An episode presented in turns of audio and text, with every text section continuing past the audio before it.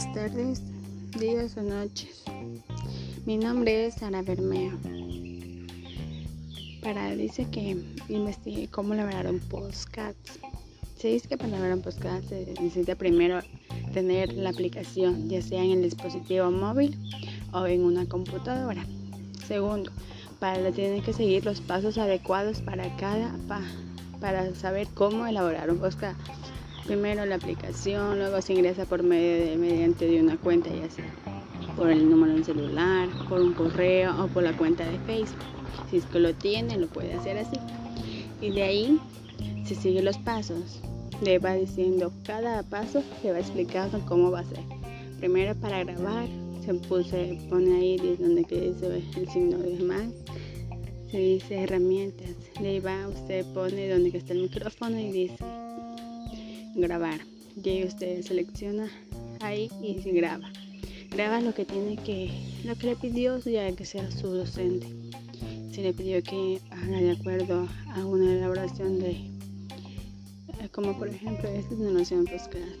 Ahí también consultas, pero antes de eso usted para cada hacer eso tiene que tener ya sea previamente consultado el tema de ahí usted lo tiene que leer. De ahí usted lo puede sacar un, su concepto, como su, su razonamiento y usted coge y lo explica. O si no, simplemente solo lo puede leer, leer y hasta cuando usted diga esto de aquí lo voy a hacer y lo hace. Eso es mediante todo lo que tiene que hacer para una un podcast. De ahí se dice, de ahí el profesor da el tiempo máximo ya sea un minuto, dos minutos, tres minutos, cuatro minutos. Para mí en esta podcast yo debo tener máximo cuatro minutos. Ese es el límite que da cada profesor. Y es criterio de cada profesor lo que usted tiene que elaborar. De ahí va la grabación. De ahí si usted puede, quiere poner animaciones, pone música de fondo.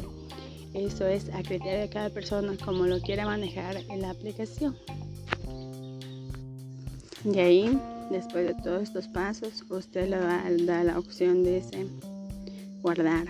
Ahí usted guarda la aplicación, guarda, guarda su audio. Y si está bien, usted lo escucha primero. Si es que está bien como usted lo quiere presentar, lo guarda. O si no, lo vuelve a grabar. Y de acuerdo a lo que usted graba, le dice, ahí va por partes, que primero le ponga el nombre. ¿Qué nombre le quiere poner a su trabajo?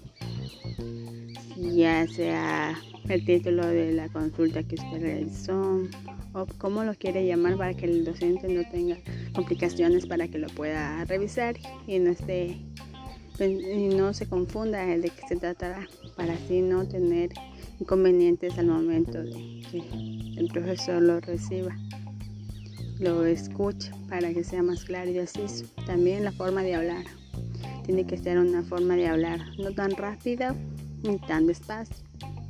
Una forma de hablar que sea una forma de hablar que sea una forma de hablar que sea totalmente adecuada para que no tenga complicaciones, para que sea entendible y no sea nada no sea nada malentendido.